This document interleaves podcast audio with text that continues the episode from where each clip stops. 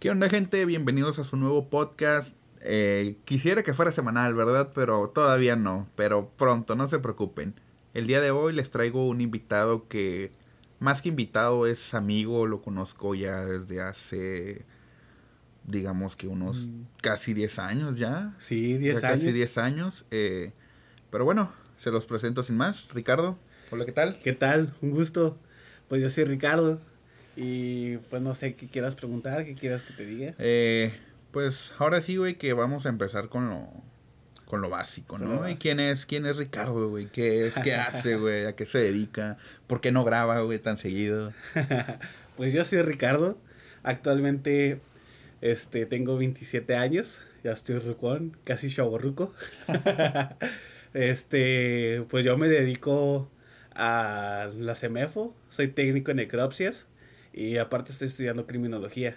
Casi no grabo por lo mismo de que estoy batallando, ¿no? Pues la escuela y el trabajo y pues hay un chingo, de- ah, perdón, un desmadre.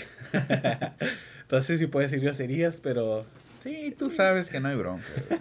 Ya que, aprovechando que ya estamos en Spotify, ya estamos más libres, güey, al decir lo que sea. Ah, bueno. Entonces sí, es un chingo de desmadre. La neta está bien perra. Te está trabajando en la CEMEFO, pero uf, hay un chingo de cosas que, que son, digamos, molestas, pero no en el aspecto de entre la CEMEFO, sino por fuera. No, sí, eh, pero bueno, antes de irnos de lleno ahora sí con los temas que a toda la gente le importan, eh, ¿por qué criminología, güey? ¿Por qué estudiar eso y por qué no estudiar, no sé, contabilidad, administración, güey? ¿Por qué? Cuando yo me decidí a estudiar criminología, realmente fue por porque tenía ambas, ¿cómo se dice? Dos cosas que a mí me gustan mucho, Ajá. que es la psicología y el derecho. A mí siempre me ha gustado eso, estar informado, básicamente para... Derecho para básicamente nada más para darle la madre a los placas porque son bien puercos, la neta. Sí, Y psicología porque siempre me ha interesado, siempre se me ha hecho muy interesante ese aspecto. Ajá. Y está, pues bien, ¿no? Toda madre, ¿no? Aprender sobre eso y aprender sobre la psicología humana. Es de lo que más me ha gustado. Pero también tiene antropología y tiene muchísimas, muchísimas cosas que son súper interesantes y, y uf, son a toda... Se aprende de todo, de todo. Y, pero te digo, bueno, regresando con la pregunta, o sea, pero ¿por qué, güey? ¿Por qué tú personalmente dijiste quiero esto y no otra cosa? ¿Qué fue lo que más Mm. definitivamente te llamó? Digo, porque no, no es, digamos que un trabajo común decir, no, pues eh, estoy acostumbrado a tratar con gente, sí, pero no gente normal, sino con gente muerta, güey. Eh, no sé, te digo, ¿por qué, güey? ok, en la CMF te refieres, ¿verdad? Sí. Ok. Ah, ahí me decidí a trabajar. Realmente, muchos pensarían que es por morbo. Y en parte sí, pero en parte también es en, en conocimiento. Ya que pues a mí me gusta mucho aprender. Me gusta mucho lo que siempre ha sido las ciencias naturales, la biología. Siempre me ha pare- parecido bastante interesante. Y dije, no, pues un amigo me ofreció trabajar ahí. Dije, no, pues a, a, a huevo que me voy a aventar, ¿no? Dije, no voy a decir que no. Y sí, y pues ahí fue como me decidí. Dije, no, pues aquí soy. de aquí soy. Eh, no, vaya, te digo. Pues es una buena respuesta, la verdad, porque efectivamente hay mucho morbo en ese tema. Eh, ya entrando más de lleno en ese tema, ¿cuál sería, yo creo que la situación más incómoda que tú has sentido trabajando ahí? Incómoda en el sentido de que, oh, güey, esto no puedo porque me da, da asco, tal vez miedo. Te digo, de, o sea, la más incómoda que tú has tenido ahí. Bueno, eh, yo voy a decir mi primera experiencia que tuve haciendo una necropsia o autopsia o abriendo un cuerpo. Eh, lo más difícil, al menos para mí, fue en el aspecto de, de tener que abrir un cuerpo en estado de putrefacción, que está hasta color negro de la cara. Pues, bueno, no es para hacer mamón, pero parece un chango. Sí, es que me imagino que sí se inflan ya después de mucho tiempo, ¿no? Sí. No, y luego me acuerdo que mientras lo estaba abriendo, le abrí una parte del estómago y nomás escuchó como Pero si estuviera echando un pedo por, el- por la panza. Ah, por todos gases, no me Sí. imagino, acumulados. Sí. Entonces sería tu situación incómoda que... Al principio sí. Me imagino que ahorita ya estás acostumbrado a eso, ¿no? Uh, sí. Los olores, todo es bastante normal. Puedo agarrar y puedo respirar profundo. Ah, yo no, yo no podría, en serio. Pero bueno, hablando de, de, de, pues sí, de experiencia, ¿cuántos años o tiempo ya llevas ahí más o menos? Actualmente solamente llevo seis meses. Y es poquito, pero uf, lo que he aprendido es... Yo creo que incluso hasta desde el primer mes, ¿no? Comenzaste a ver todo ese tipo de cosas. Sí. De hecho, alguna curiosidad es que hay unos cuerpos que están tan podridos, tan podridos que hasta llega un olor a cacao. Pero no crees que a, chocolate, no, a la planta de cacao. Sí, sí, a la planta. Ajá, es un olor dulcezón, así como dulcezón, así, dulcecito. Vaya, eh, no, sí, sí, es bastante, no sé, es una experiencia completamente diferente, como yo siempre te he dicho, porque les digo, ya tengo años de conocerlo, entonces yo no, no podría, la verdad, estar ahí. Eh, yo creo que también otra pregunta que tal vez te lo hacen muy, muy seguido es eh, que pues si cuando te llegan niños o así no te sientes mal. Mm, es que es depende. Porque mira, han llegado niños, han llegado óbitos, o, sea, ¿cómo se llama este? ¿Cómo se llaman los óbitos? Bueno, ¿cómo se llaman los abortos? Ah. Han llegado abortos y pues la verdad yo no me siento mal por ellos. Nada más, la neta, hay dos niños que la neta he sentido muy feo. El primero fue un niño de año y medio más o menos. Igual no puedo decir el nombre, nada. Sí, no, no. Pero llegó ahorcado. Ahí sí la verdad sentí muy feo, la neta, sí. Ah, me dio hasta coraje, quería hasta llorar. Y me aguanté. El segundo niño era una niñita también. Apenas tenía, no cumplía ni los nueve meses de nacida. Y llegó igual, llegó, de hecho llegó con un tiro de bala en la cabeza. Wow. Ese fue el más difícil, la verdad. Sí, es que, como te digo, supongo que mucha gente, ¿no? Es lo que realmente se pone a pensar ya cuando estás en ese, en ese trabajo o cuando lo, se pone a verlo desde tu punto de vista, porque, pues, o sea, si de por sí ya son muertos y todavía niños que normalmente todos conocen o tienen niños a los que quieren, ha de ser muy complicado. Me imagino que incluso tú tienes hermanos, primos, sobrinitos que te dolería, ¿no? Verlos en esa situación. Sí, a quién no, pues no manches, imagínate estar ahí y pues cuando llegan los, este, pues los güeyes estos que lo traen, lo traen cargando como si fuera un bebé normal, pues, o sea, lo traen así en los brazos normal y te lo entregan así. Wow. Y pues nosotros tenemos un refri donde tenemos que poner a los, a los óbitos, o sea, a los bebés. Y ahí es donde los guardamos y pues ya los tenemos, de hecho se congelan y tenemos que descongelarlos. Tenemos que descongelarlos como con anticipación, tal vez de, de dos a tres horas, dependiendo qué tan, este, qué tan duros se hayan quedado mm. congelados. Vaya, me imagino. Eh, claro, hablando de, como te comentaba, de ya de preguntas que te hace muy seguido la gente, ¿cuál es una que tú consideres que también siempre te pregunten?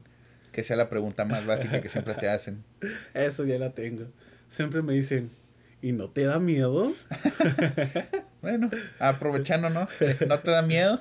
A la neta no. ¿Ni al principio, ni el primer día? El primer día la verdad estaba aterrado, pero aterrado en el aspecto de que de la manera en que en que pues estaban los cuerpos, porque o sea, llegas y pues están ahí los cuerpos como pues arriba en la plancha, están ahí pues puestos.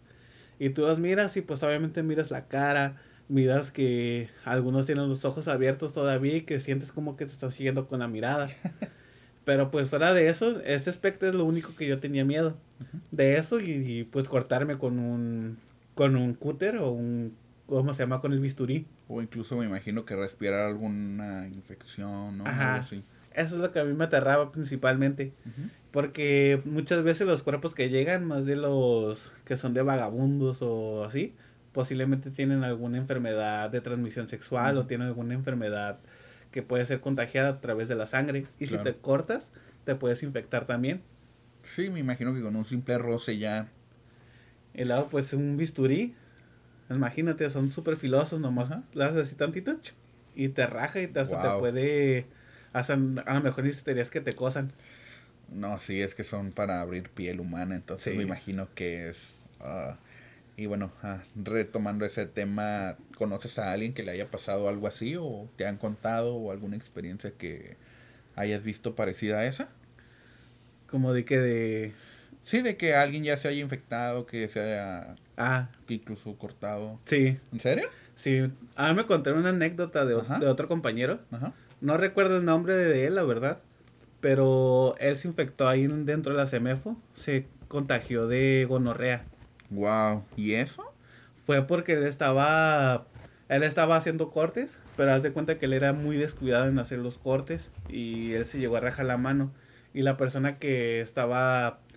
A la que le estaba limpiando, Ajá. bueno, perdón, abriendo, esa persona fue cuando él solito se rajó y como fue una rajada grande y tenía sangre el bisturí y ese fue el problema porque se... Damn, Ajá, sí. le entró la sangre y no se trató, lo dejó así nada más. Nada más se fue a limpiar, se fue a curar y ya.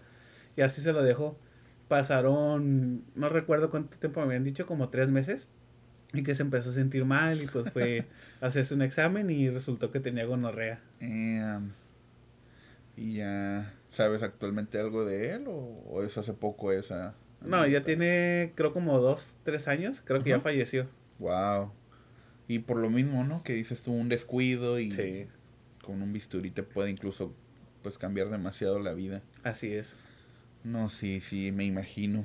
Pero bueno, eh, yendo mejor por el lado un poco más alegre o cómico, alguna historia graciosa que te haya ocurrido ahí, tal vez puede que no haya, o tal vez sí, la gente se puede impresionar.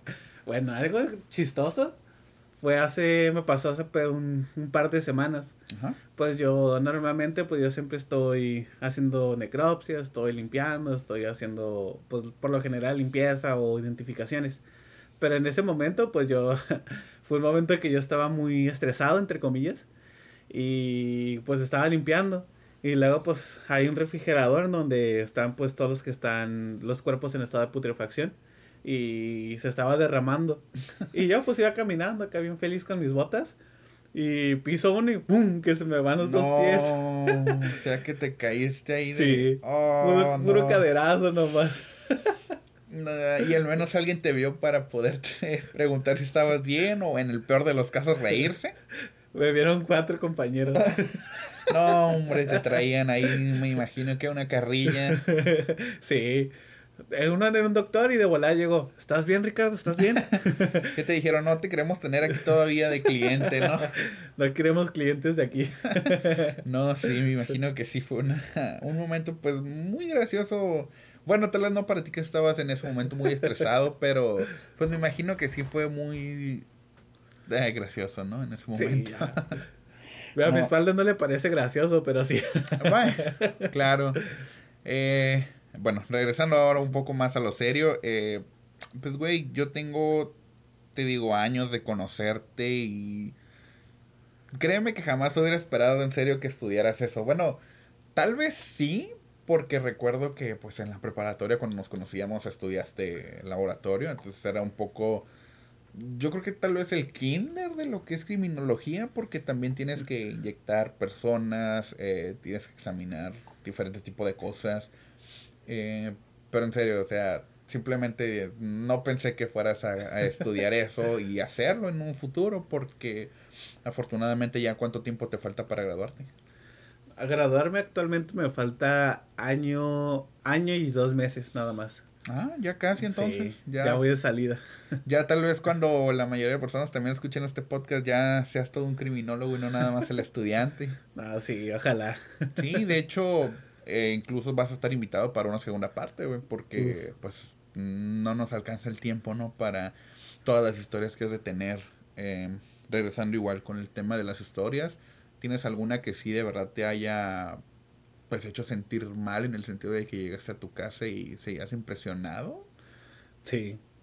Eh, esta historia me pasó básicamente con un cuerpo. Es bastante interesante y al menos para nosotros los que trabajamos de técnicos, eh, queremos trabajar muchísimo con esos cuerpos. Queremos trabajar muchísimo con esos cuerpos porque son bastante, digámoslo así, son de los más interesantes. Llegó una muchacha en el que el cual recibió más de 50 puñaladas y para matarla decidieron encajarle el cuello en el cuello le encajaron el cuchillo y se lo dejaron a mitad del cuello casi desprendiéndole la cabeza.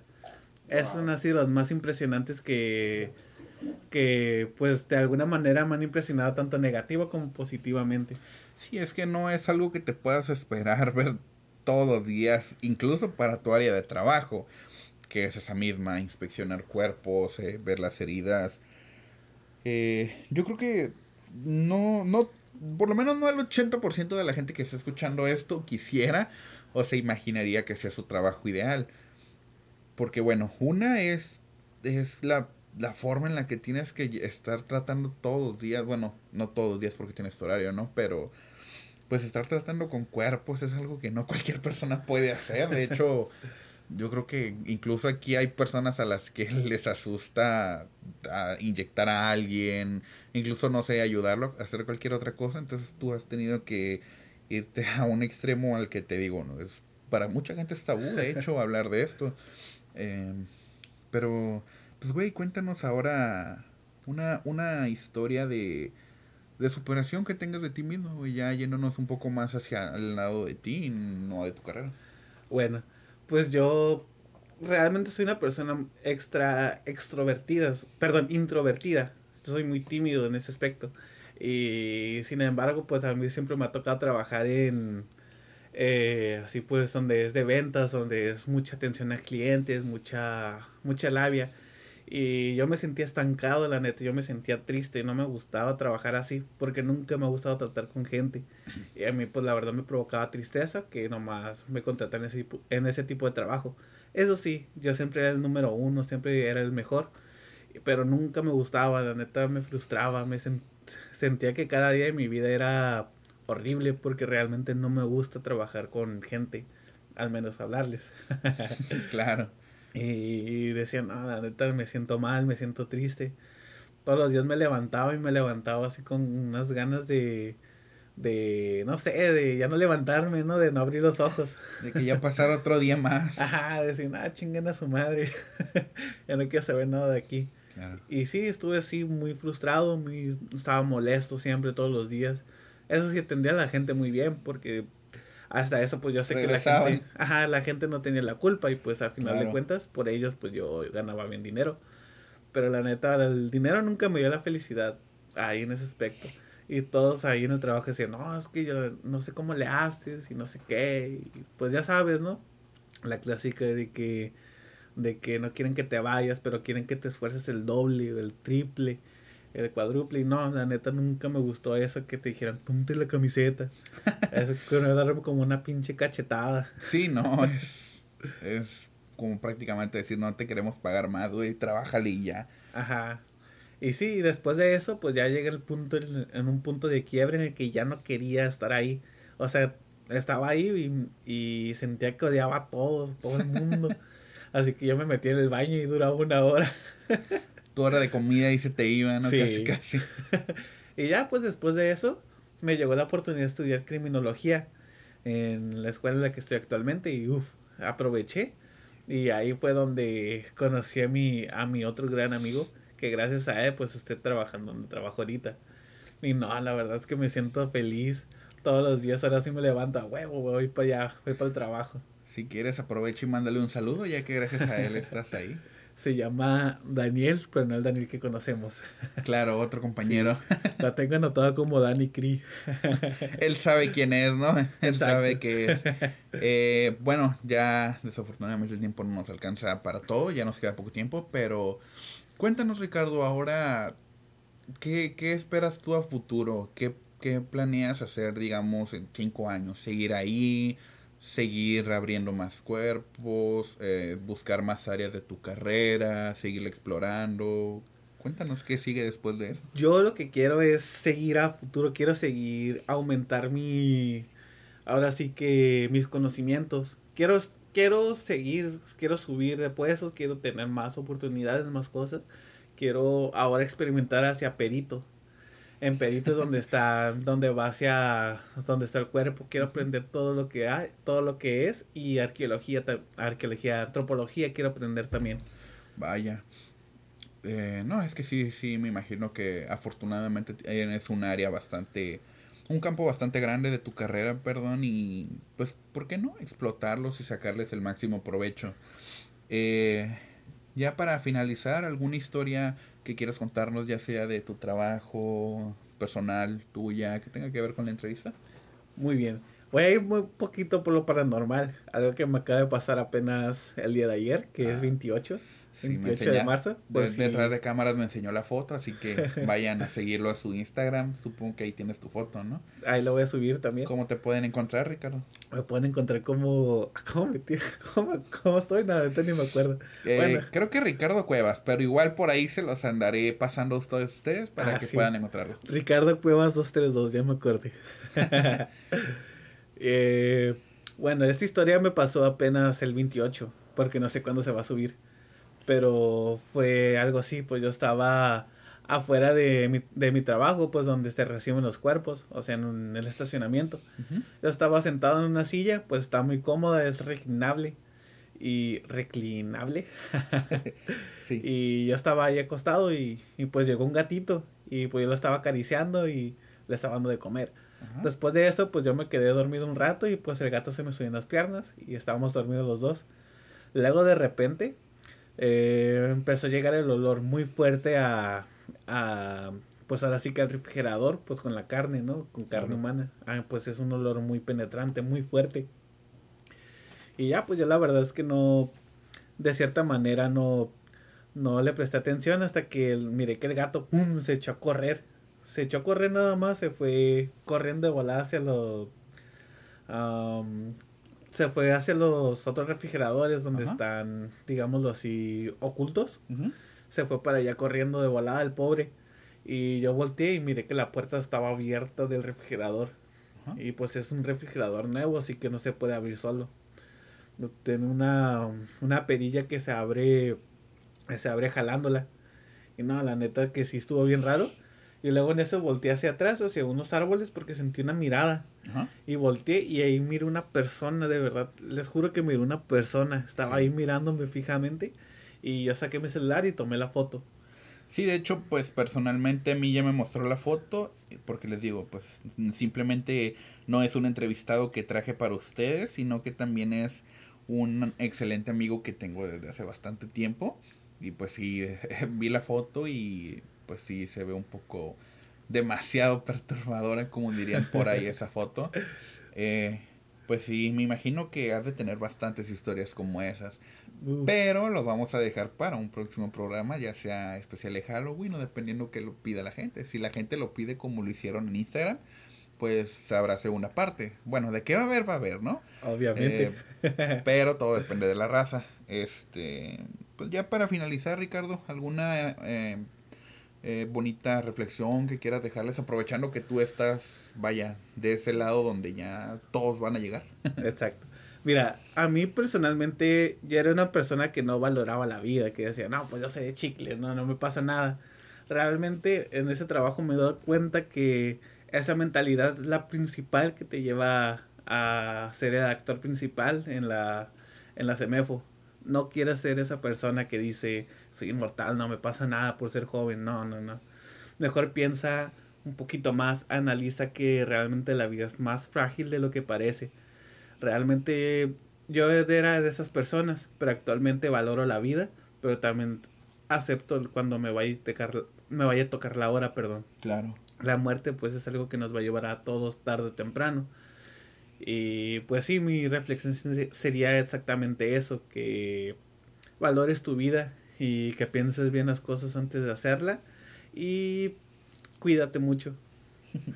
Sí, no, eh, como dicen, ¿no? La vida nadie la tiene comprada por más dinero que tengas. Eh, valoren a sus seres queridos, a sus papás, porque no los van a tener para siempre, a sus hermanos, a sus abuelos, eh, vaya, ni todo el dinero del mundo les va a comprar porque me imagino que has visto desde personas muy arriba hasta muy abajo ahí, ¿no? Sí, de todo.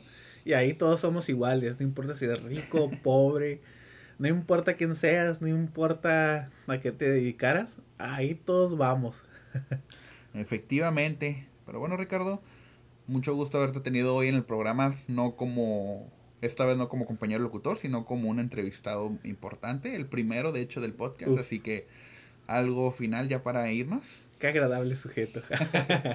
vayan y síganos, ya saben, ya estamos en Spotify, en Google Podcast, entre otras plataformas. También vayan a seguir a Ricardo, Ricardo Cuevas 232. Síganlo en su Instagram, ahí les puede contar un poco más, incluso si se quedaron con dudas, pueden hacérselas llegar a él y él con mucho gusto se las va a responder. Así que es todo por nuestra parte. Se cuidan, gente. Adiós.